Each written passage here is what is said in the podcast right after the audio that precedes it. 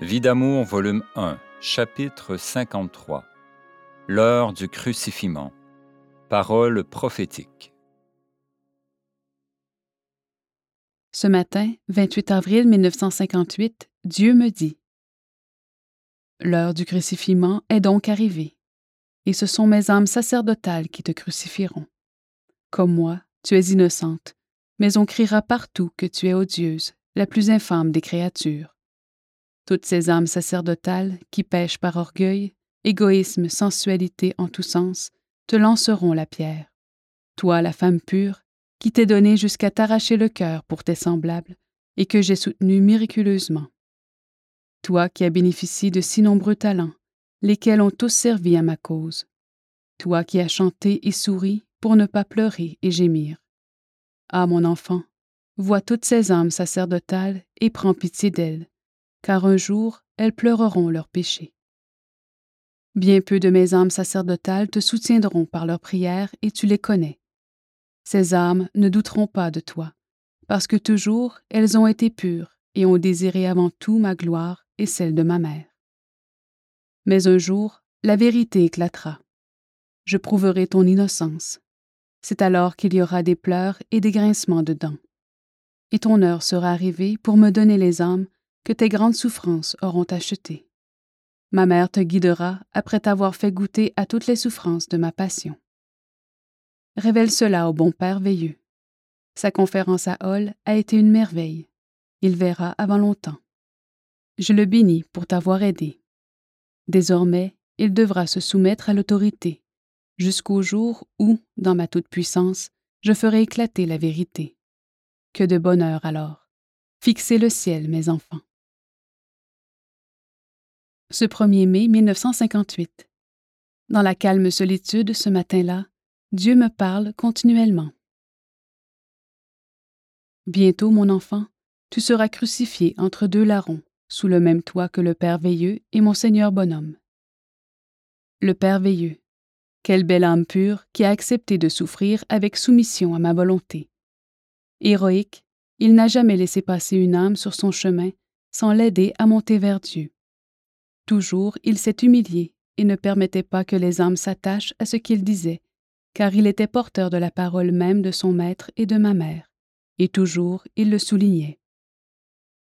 Âme exceptionnelle qui acceptera d'être crucifiée à tes côtés. N'ayant jamais refusé ma grâce, il a vite réalisé que Marie fait des merveilles, et il ira jusqu'au bout dans les souffrances et les peines qui lui seront imposées. Toujours je l'ai soutenu en dépit d'une santé broyée.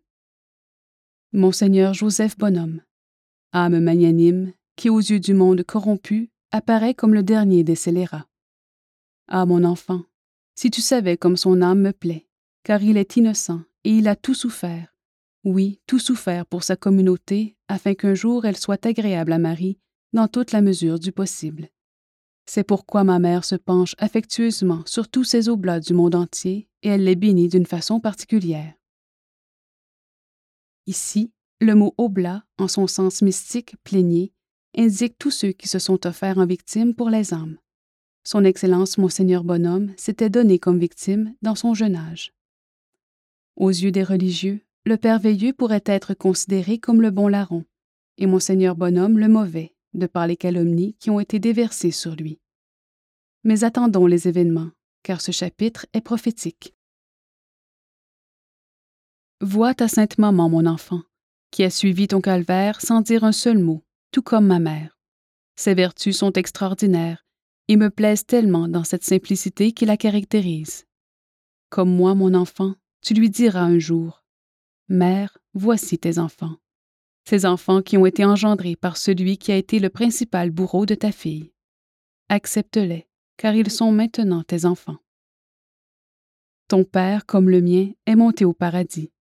De là-haut, il te soutient et il te sourit affectueusement, car il sait que la palme qui t'attend en vaut le prix. Tes deux grands-mères, comme les miennes, sont encore là, et elles ont suivi ton calvaire. Elles ne cessent de prier, car elles savent que je les garde sur terre pour cela. Tes cinq enfants, mon enfant, sont à moi. Leur pureté symbolise l'ère du christianisme qui sera régénéré sur toute la terre, dans les cinq continents, lorsque ta grande mission sera terminée. Ils sont à moi, et je les réserve pour une mission de choix. Ils seront bénis dans les siècles des siècles. Vois là-bas l'âme de Marie, l'épouse de Claude. Les gens de la terre l'appelleraient facilement Marie-Madeleine. Mais à mes yeux, elle a l'âme aussi pure que la tienne, mon enfant. Car dans sa beauté, elle a été convoitée par un diabolique qui l'a assujettie à ses passions. Elle a tellement souffert, imploré et aimé que sa place sera belle dans mon beau ciel. Un peu plus loin, mon enfant, ne regardes-tu pas affectueusement l'âme sainte de ton amie de cœur Jeanne d'Arc? Pure, noble, digne, elle porte à sa mère une piété toute filiale. Bien que personne ne le sache, elle a souffert, et j'ai buriné son âme afin qu'elle devienne sainte, capable de comprendre l'œuvre de ma mère. Comme Jean l'a été pour moi, elle est l'amie par excellence que tu as toujours aimé retrouver. Elle suit encore ton calvaire et elle te garde son affection, quoi qu'on dise autour d'elle. Tes frères Claude, Grégoire et Fernand ont suivi ton ascension dans la voie douloureuse et ils t'ont soutenu. C'est que leur âme s'est ouverte jeune aux choses spirituelles, ils ont saisi bien vite l'œuvre du Christ. Les forces qui te soutenaient les émerveillaient. Aussi, ils ont été prudents et t'ont apporté l'appui moral. Leur postérité sera bénie. Ta sœur religieuse, Lise, sœur Marie-Esther, des sœurs de Notre-Dame du Perpétuel Secours, dans sa candeur naïve, ne te rappelle-t-elle pas Marthe qui m'a suivi au calvaire, dans les prières, la pureté et la bonté? Toute jeune, elle a quitté le monde impur pour se consacrer à ma mère. Toutes ces saintes femmes, mon enfant, qui désirent te rencontrer, n'ont-elles pas droit à notre reconnaissance? Remarque, chacune a son lot à supporter. Elles avancent sûrement sous le regard de Dieu et de ma mère qui les bénit. Des noms me sont donnés. Elles symbolisent toutes les âmes de la terre qui souffrent et qui aiment Jésus et Marie. Tu les verras sur ta route plus tard. Dis-leur que je les aime et qu'au ciel, elles seront près de ma mère. Vois ici et là ces âmes consacrées qui ont suivi ton calvaire, priant pour toi à leur messe. Leur âme pure symbolise celle de la terre, en si petit nombre pourtant. Ces âmes ont quitté le monde que Jésus-Christ a maudit. Elles ont renoncé à l'esprit du monde et se sont dépouillées du vieil homme pour revêtir le Christ, et elles ont cherché un appui chez ma mère, la première des consacrées. Ce 2 mai 1958. En m'éveillant ce matin, je constate qu'un degré d'amour s'ajoute aux autres. Mon bonheur n'a pas d'égal. Je sens que je m'éloigne de la terre. Dieu me prépare à cette place de choix qui m'attend. Il m'attire toujours plus près de lui, dans un amour qui va s'embraser bientôt. Je ne mérite pas toutes ces douceurs. Je ne suis que néant, que misère. Maintenant, depuis quelques jours, j'ai fait passer différentes images dans ton esprit il est temps de les réaliser. Écris à ton amie Simone, dont les sentiments affectueux et compréhensifs sont parvenus jusqu'ici, et dis-lui de se rendre auprès de ta maman pour l'avertir de ce que tu lui apprendras sur ta lettre. Ce 3 mai 1958. Maintenant, mon enfant, tu quitteras Scottstown vendredi le 9 afin d'assister à la communion solennelle d'André. Cet enfant t'apporte déjà beaucoup de consolation l'avenir sera plus beau encore. Avec le Père Veilleux et Monseigneur Bonhomme, fixe le ciel, car le 31 mai, Marie triomphera et prouvera sa royauté sur le monde. Te souviens-tu, mon enfant, de cette bénédiction apostolique que tu as reçue par l'entremise de Monseigneur Baudouin le 31 mai? C'était un cadeau de ma mère. Ce 4 mai 1958. Je me rends assez tôt à l'église pour entendre la messe et je regarde mon amour. Voilà qu'il me parle. Tu sais, mon enfant, que ma mère bien-aimée est passée sur terre et qu'elle est montée au ciel sans mourir. Je dois te dire aujourd'hui qu'elle s'est incarnée, et son regard maternel s'est penché sur toi. C'est toi, mon enfant, qui souffre ma passion, et qui, au nom de ma mère bien-aimée, va redonner le Christ au monde. Vois, ta vie s'identifie à celle de ma mère. N'as-tu pas porté secours à celle qui attendait un enfant dans ta famille? Et tu es passé partout sans te plaindre des souffrances morales qui t'accablent. Tu as souri pour ne pas pleurer. Tu as souffert de l'éloignement de tes enfants, comme ma mère a souffert de l'éloignement des âmes. Nuit et jour, tu t'es donné sans proférer la moindre plainte sur ton sort. Accepte, mon enfant, de continuer l'œuvre de ma mère bien-aimée. Qu'il me soit fait selon votre parole, mon amour, mais de grâce, ayez pitié de ma petitesse. Je comprends maintenant cette phrase que j'ai répétée toute ma vie, quand je recevais des félicitations pour le chant, les causeries, les courriers, etc. Chaque fois, je disais Je n'y suis pour rien, c'est la Sainte Vierge qui m'inspire. Ou encore Si je chante, je ne peux m'en glorifier, puisque c'est un don que j'ai reçu. Et chaque fois, je rendais les hommages à ma bonne mère. Ce 5 mai 1958. Bientôt, mon enfant, il te faudra te consacrer uniquement à la cause de ma mère. Je t'ai fait goûter à toutes les souffrances physiques et morales. Comme moi, tu as connu toutes les séparations. Remarque, mon enfant, mes deux premiers apôtres se nommaient André et Pierre. Tes deux garçons portent ces prénoms, et c'est moi qui les ai choisis. André sera le docteur des nations. N'as-tu pas demandé à Pierre plus d'une fois Pierre, m'aimes-tu?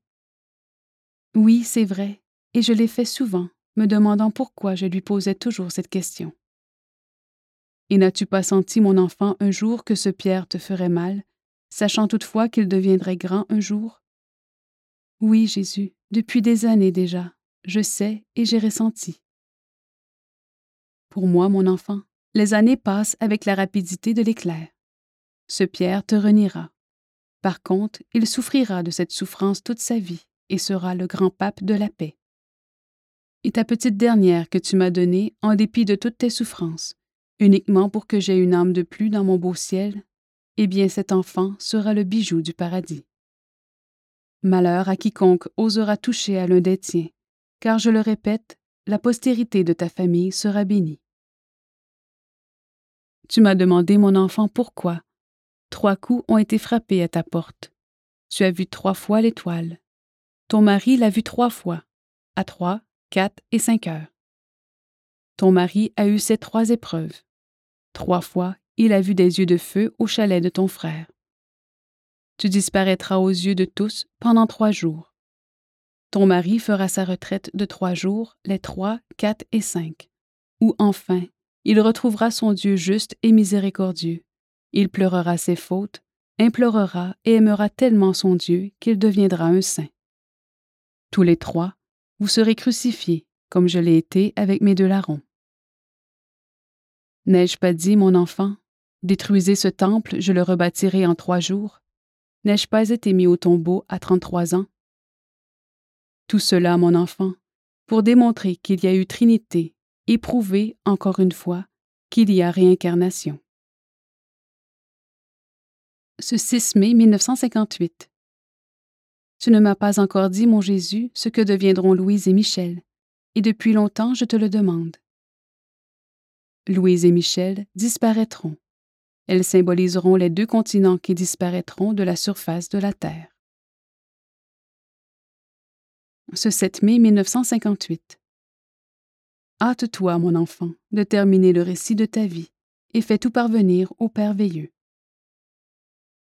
Je sais que certaines de ces indications qui m'ont été données ont un caractère symbolique et que sous mes enfants, par exemple, se cachent encore, même à mes yeux, des êtres et des faits qui paraîtront ou adviendront dans un temps qui sera celui de Dieu. Avertissement. En référence à Vie d'amour, volume 1, qui paraît en ce 31 mai 1979, je tiens à préciser que certaines paroles qui me furent dites intérieurement et qui sont relatées en ces pages pourront paraître étranges et irréalisables si on les considère sur le seul plan humain. Rappelons-nous les paroles de Saint Paul dans sa première épître aux Corinthiens. Tandis que les Juifs demandent des signes et que les Grecs sont en quête de sagesse, nous prêchons, nous, un Christ crucifié, scandale pour les Juifs et folie pour les païens. Mais pour ceux qui sont appelés, Juifs comme Grecs, c'est le Christ, puissance de Dieu et sagesse de Dieu. Car ce qui est folie de Dieu est plus sage que les hommes, et ce qui est faiblesse de Dieu est plus fort que les hommes. Ainsi, par exemple, on lit au chapitre 44, page 266. Souveraine de la terre. Cette parole peut choquer. Dans sa portée mystique, être roi, c'est être serviteur, le serviteur des serviteurs. Être souveraine, c'est être servante, c'est accepter d'avance de suivre le même chemin qu'a suivi le Christ, voie de mépris et d'ignominie, et cette voie conduit à la mort à soi. Révélation sur mes enfants, chapitre 53, page 327. Cela s'entend encore au plan mystique. Il est dit plus d'une fois Tes enfants symbolisent. Quand Dieu fait le choix d'un serviteur ou d'une servante, cela dépasse le niveau familial et s'insère dans un cadre ecclésial. L'avenir annoncé pour mes enfants est un symbole, et mes enfants le savent. Réincarnation. Chapitre 53, page 328. Il s'agit ici de grâce mystique dont l'explication est donnée dans les volumes suivants.